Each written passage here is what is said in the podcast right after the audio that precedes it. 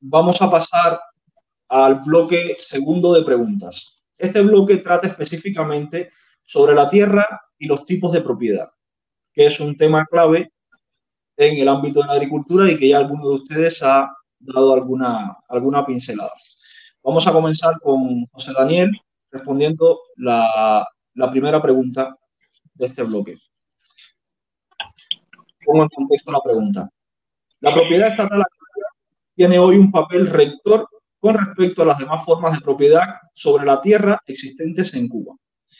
Esta forma de propiedad estatal agraria se organiza a su vez en varias formas. Eh, por ejemplo, están las empresas acopiadoras prestadoras de servicios y aseguramientos, empresas agropecuarias del MININ y del MINFAR, granjas del Ejército Cubano de Trabajo. En producción tengo un micro que me está haciendo ruido. Eh, fincas de autoabastecimiento estatal, entre otras. ¿Qué papel, y aquí va la pregunta, qué papel, según la opinión de ustedes, debe jugar el Estado cubano sobre la propiedad de la tierra? José Daniel tiene la palabra cuando quiera. Ninguna. El Estado no debe ser el dueño de la tierra. La tierra debe estar en manos, deben ser propiedad de particulares y quienes decidan asociarse en cooperativas para diferentes tipos de producción deben hacerlo con entera libertad. Esas eh, cooperativas, ya sean VPC, CSS o CPA, todos sabemos que en el fondo, por más autonomía que digan tener, se subordinan a una burocracia que termina siendo la voluntad del Partido Comunista. El Estado no debe controlar eh, la, propiedad de la tierra, el Estado solo debe facilitar o favorecer a través de normas y leyes justas, de un marco jurídico justo, las relaciones que existan entre productores, transportistas, eh, universidades, centros de investigación, eh, la industria que procesa los alimentos. Esa es la función del Estado, esa es la función de, la, de las leyes, del marco jurídico que debe respetarse por todas las partes. Eso de que el 80 o más por ciento de la tierra sean propiedad del Estado Recordemos que el eh, régimen hizo dos reformas agrarias con la supuesta intención primera de entregarle la tierra a los campesinos y a quienes la trabajaban. Y luego terminaron apropiándose ellos de la tierra y se convirtieron en el casi total dueño eh, monopólico de las tierras del país, en el más grande latifundista que haya tenido la historia del continente. ¿Y cuáles son los resultados? Pobreza, desabastecimiento, escasez de todo tipo, hambre. Y eso comienza porque sea el campesino o el productor el dueño real de su tierra y que haga con ello lo que crea necesario hacer. Muchas gracias, José Daniel.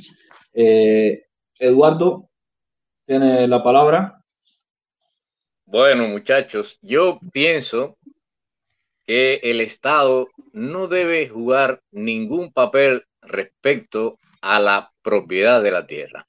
El Estado tiene que garantizar un nuevo Estado, por supuesto.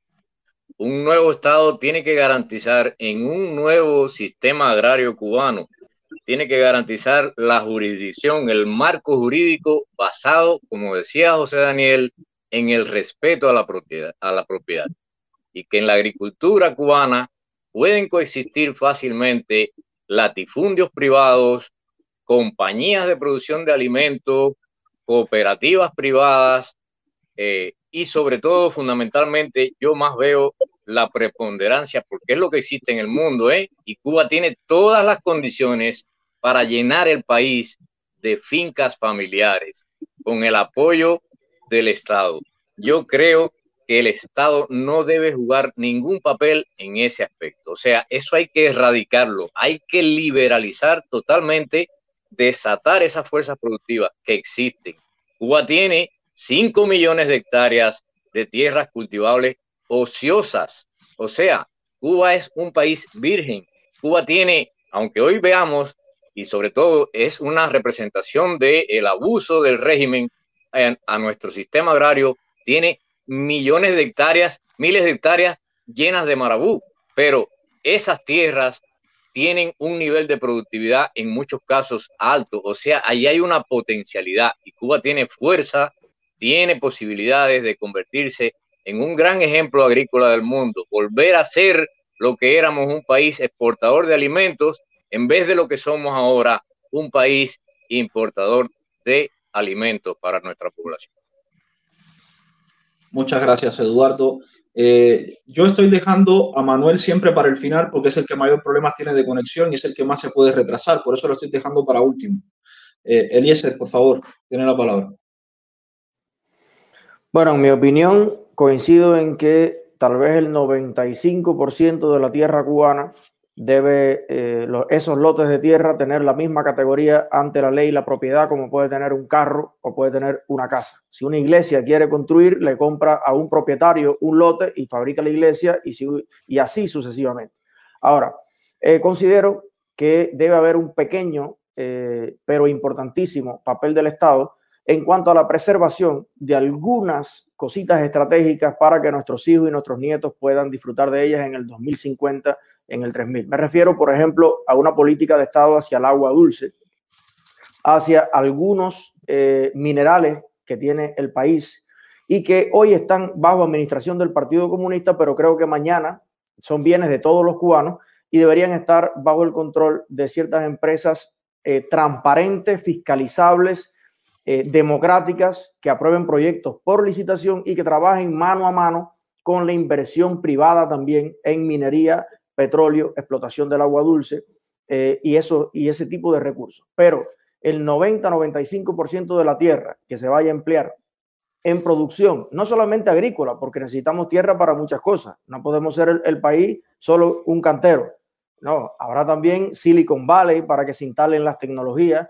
Habrán eh, terrenos dedicados a, la explotación de, campos deportivos, habrán escuelas de baile, habrán campos de carrera, de carritos de carrera. O sea, la tierra tiene muchos usos, pero todos los usos que no sean ese eh, pequeño manantial de agua dulce que no tenemos mucha, o sea, la preservación de recursos naturales que garanticen la vida para las próximas generaciones debe estar en un libre mercado y en una interacción que solamente la regule la ley aprobada por los representantes de todos los cubanos, ningún partido y ningún gobierno. Muchas gracias, Eliezer. Eh, Manuel, eh, no sé si me escucha. Sí, sí, perfectamente. ¿Le repito la pregunta o la tiene?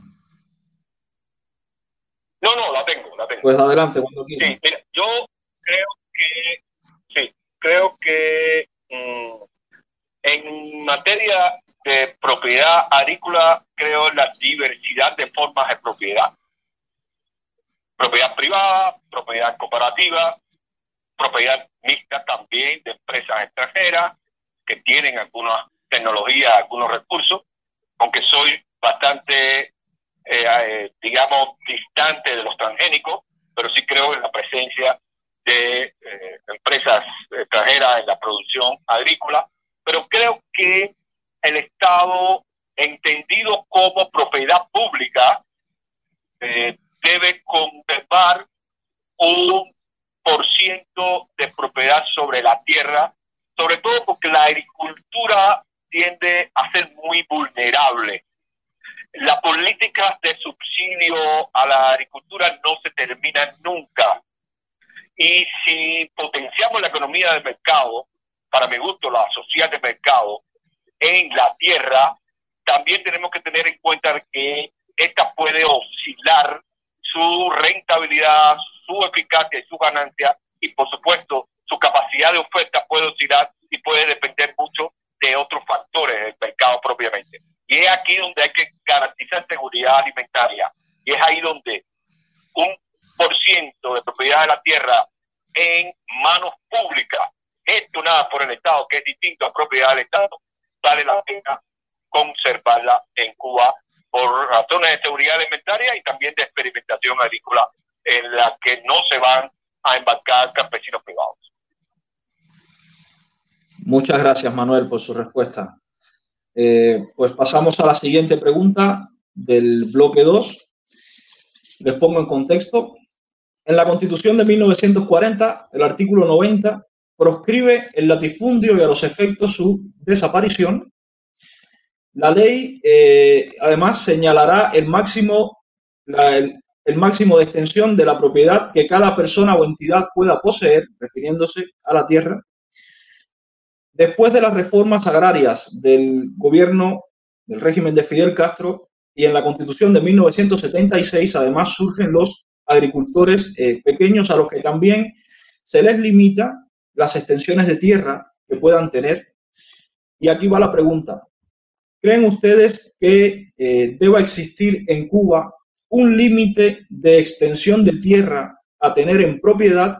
Y en caso de que deba existir, según el criterio de ustedes, ¿cuál, debería ser ese límite y bajo qué criterios se debería establecer? Comenzamos con Eduardo respondiendo.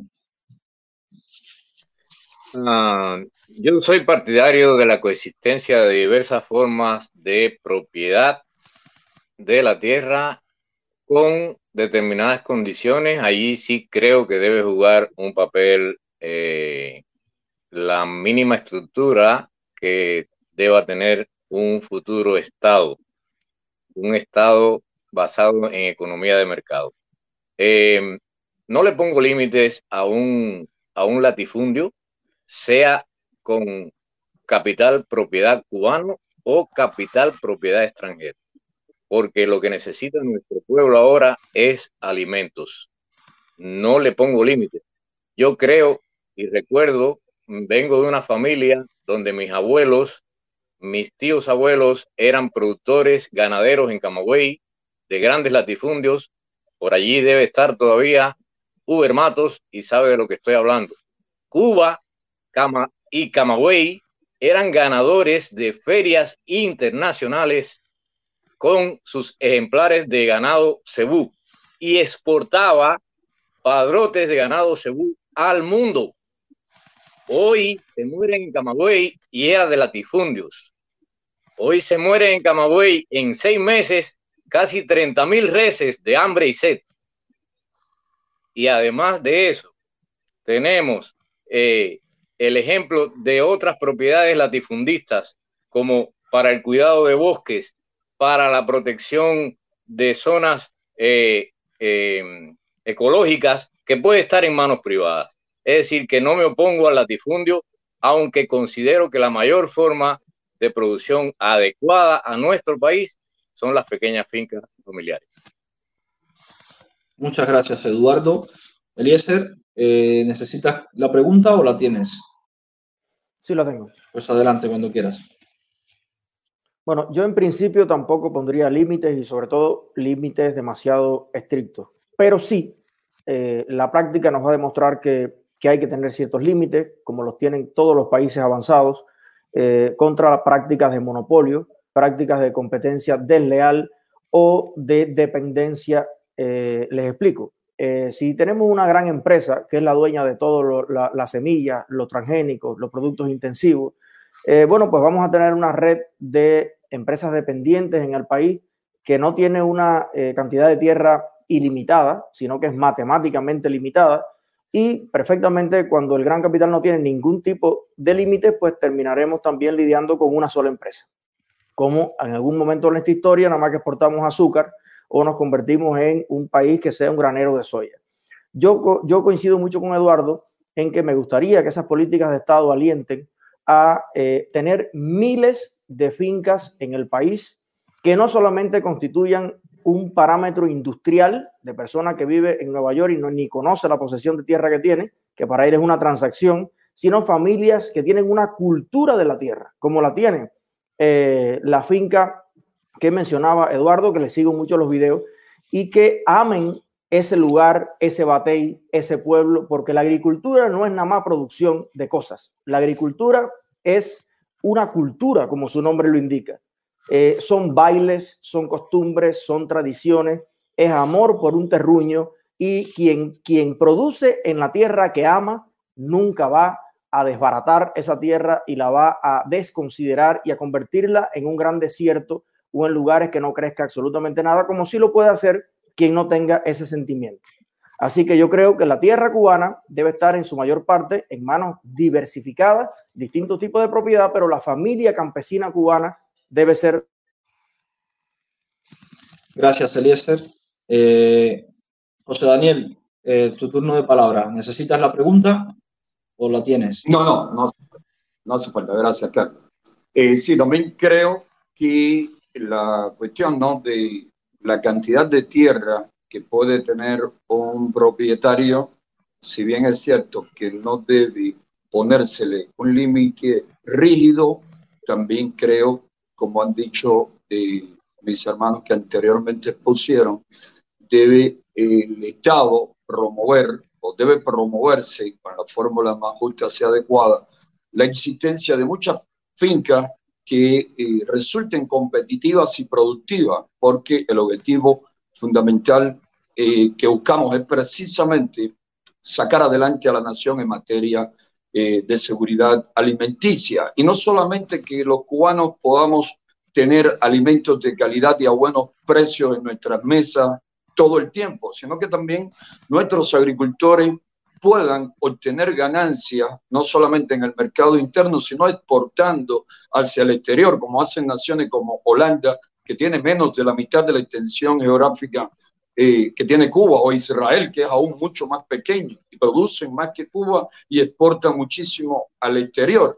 Eh, la intención fundamental es precisamente el beneficio de la sociedad, de la nación. Por ejemplo, Costa Rica tiene entre sus leyes que si bien la propiedad privada es la fundamental propiedad de esa nación centroamericana, al contrario que en Cuba, que ahora sí tenemos el monopolio estatal sobre la tierra y las formas de propiedad estatal son las primeras. Costa Rica puede desposeer a quienes tengan ciertas cantidades de tierra y no la exploten adecuadamente o la usen en perjuicio de la sociedad y luego se pasan nuevamente a eh, quien la pueda producir, se venden o se distribuyen de la manera más adecuada. Este tipo de fórmula hay que tenerla muy presente porque es un tema muy complejo y dos minutos resultan implacables para explicar. Muchas gracias, José Daniel. Muchas gracias por tu respuesta. Eh, vamos a pasar a Manuel, si me está escuchando. Sí, sí, te escucho. Manuel, si tiene la pregunta, adelante cuando quiera. Sí, tengo la pregunta.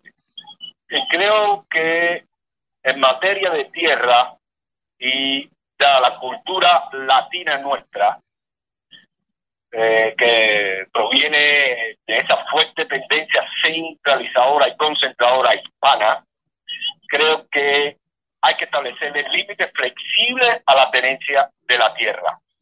Porque la tierra tiene una tendencia natural al monopolio. Hay una tendencia natural al monopolio. Y se puede, por un lado, estimular si no se pone límite, se puede estimular la tendencia a las tierras ociosas, ociosas que me pertenecen o la tendencia a concentrar la propiedad para establecer solo relaciones y vínculos con grandes empresas productoras de alimentos transgénicos. Y si queremos estimular una producción ecológica, esto requiere un nivel de apego a la tierra y a los límites de la propiedad de la tierra. Y eh, yo creo que debe ser flexible, pero que debe tener cierta limitación. Al principio, la primera reforma agraria estableció 30 eh, caballerías, 472 hectáreas más o menos. Creo que eso era un límite interesante para estimular la producción de alimentos, obtener beneficios, es decir, ganancias y comerciar hacia el exterior probablemente, claro, la población cubana ha crecido y requiere eh, que se haga una nueva medición de la tierra, pero en ese sentido creo coincidir con eh, José Daniel en la dirección de que tiene que haber límites flexibles a la tenencia de la tierra. Muchas gracias, Manuel, por su respuesta. Vamos a pasar a la tercera a la tercera pregunta del, segundo bloque. Esta pregunta la comenzará respondiendo Eliezer. Pongo en contexto. Bajo el sistema actual cubano, desde el propio año 1959 se expropió en Cuba un número importante de propiedades, entre ellas tierras. Para el año 1961, el Instituto Nacional de Reforma Agraria había expedido 31.425 títulos de propiedad llegando esta cifra a los 100.000 títulos de propiedad poco tiempo después. Títulos en su gran mayoría expedidos sobre tierras que se habían expropiado. Y aquí va la pregunta. ¿Cómo creen ustedes que se deba proceder ante la reclamación de la devolución de las tierras expropiadas por parte de sus dueños originales? Y, en el otro sentido, ¿cómo se deberá proceder ante los propietarios actuales que a raíz de estas reformas agrarias obtuvieron un título de propiedad sobre esas tierras expropiadas? Eliezer, tienes la palabra. Bueno, yo creo que tenemos una gran oportunidad en el estado actual de, las cosas para poder incluir en el desarrollo nacional agrícola a las personas que así lo demanden, eh, que tuvieron esas tierras y que fueron expropiadas. ¿Por qué? Porque el 80% de las tierras está en manos del Estado. O, si no es el 80%, es un inmenso por ciento y como decía Eduardo, está eh, llena de maleza y marabú. Entonces, evidentemente, si usted es una familia que fue expropiada en Cuba, que se dedica al negocio de la agricultura en Homestead, y que sabe cómo producir y hacerlo eficientemente y tiene el know-how y tiene el equipamiento. Creo que usted sería un candidato perfecto para eh, eh, suprimirle impuestos, por ejemplo, por 10 años y otorgarle lo que le están haciendo hoy a canadienses y a, y a iraníes y antes que no tiene que ver nada con Cuba, otorgarle usted con propiedad de verdad y la garantía de que nunca más va a ser expropiado un número de hectáreas de tierra en Cuba. Me parece que a lo mejor no es exactamente la misma eh, palmo de tierra que usted tenía entre el 59, porque a lo mejor ahí ya se construyó un preuniversitario, otra cosa, pero sí se puede hacer una compensación con otras tierras de igual eh, o mejor categoría incluso. Yo creo que eh, esto va a llevar mucha negociación, acuerdo, buen ánimo, buen espíritu y la idea va a ser que todo el que quiera tierra para producir, yo creo que la va a, encontrar en Cuba, incluyendo las personas que fueron expropiadas y que a lo mejor no quieren producir papas, lo que quieren poner es la ronera a Rechavala. Está bien, eso necesita tierra también. Y así que creo que no va a haber ningún problema con que vuelvan a reposicionarse, ahora sí, con la garantía de que nunca más van a ser expropiados, aunque no sea en el mismo eh, sitio en que estaban antes. Pero hay muchos que sí van a poder ser en el mismo sitio, porque en ese sitio hoy no hay nada.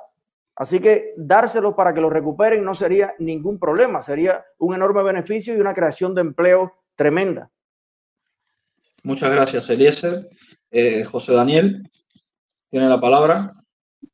Sí, sin duda no va a haber gran eh, problema en cuanto a la tierra que están en manos del Estado, es decir, que sean devueltas a sus antiguos dueños, esto estableciéndose una corte eh, verdaderamente imparcial que gestione los reclamos que se operen, que se hagan creo que se resolvería bastante bien. Ya en los casos donde habitan personas eh, particulares o donde había una propiedad, es decir, que fue confiscada arbitrariamente por el régimen y por ciertas y determinadas cuestiones del devenir de los años, ya hay viviendas y ya nos salimos un poco de la cuestión agrícola, que es el centro, ¿no? Vivienda, un barrio, un vecindario o cualquier otra cosa, ahí hay que buscar la fórmula justa para compensar al antiguo dueño sin afectar a quien actualmente de una u otra forma tiene esa propiedad. Ahí hay que dialogar, hay que negociar, ahí hay que buscar la justicia, eh, digamos como eh, salomónicamente, para decirlo en un término preciso y entendible eh, por todo. Pero reitero, no creo que haya grandes problemas o dificultades con la cuestión de devolver ese 80% de tierra que controla el Estado y que, como bien decía Eduardo, la mitad de las tierras eh, cultivables están llenas de marabú y la otra mitad, es decir, que se cultiva, tiene una mitad bastante improductiva porque se gestiona de una manera bastante deficiente debido a todas estas trabas regulaciones arbitrarias, estos excesivos controles, centralización y monopolio que ejerce el Estado o el Partido Comunista sobre las tierras y las propiedades eh, agrícolas en nuestra nación. Muchas gracias, José Daniel, por tu respuesta. Eduardo, eh, tiene la palabra si necesita la pregunta. No, la tengo. Adelante. A ver, yo creo y coincido en muchas de las cosas que han dicho Eliezer y, y, y Ferrer. Miren, eh, a mí me parece, mi opinión, es que eh, es necesario retitular las tierras, los productores, ya que el sentido de propiedad que tienen hoy en Cuba los campesinos pertenecientes a CCS no son realmente propietarios de su finca, tienen cuotas de entrega de productos. Es lastimoso ver cómo un campesino tiene una crianza de cerdo, de carneros, de chivo, de lo que sea, y a veces no puede disponer de una determinada cantidad porque tiene una cuota que entregar al Estado. Eso se tiene que acabar, eso es abusivo. Eh, es importante retitular las propiedades y que incluya a nivel de una política del, Estado con garantía jurídica eh, ese, esa titulación.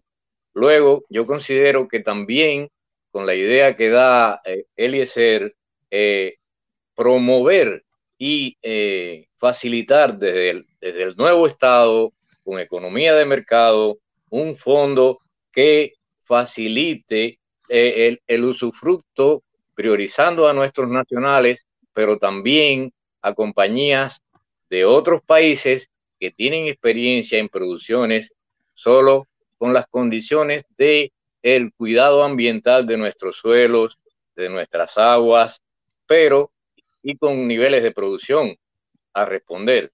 Pero es necesario que todo este problema de la propiedad quede garantizado, iniciando por una garantía constitucional. Muchas gracias, Eduardo. Eh, Manuel, si, si me escucha. Sí, perfectamente. ¿Necesita la pregunta o la tiene, la tiene clara? La tengo. Cuando quiera. Mira, en relación con, esa pregunta que me parece clave, es una pregunta que tiene una respuesta exclusivamente política.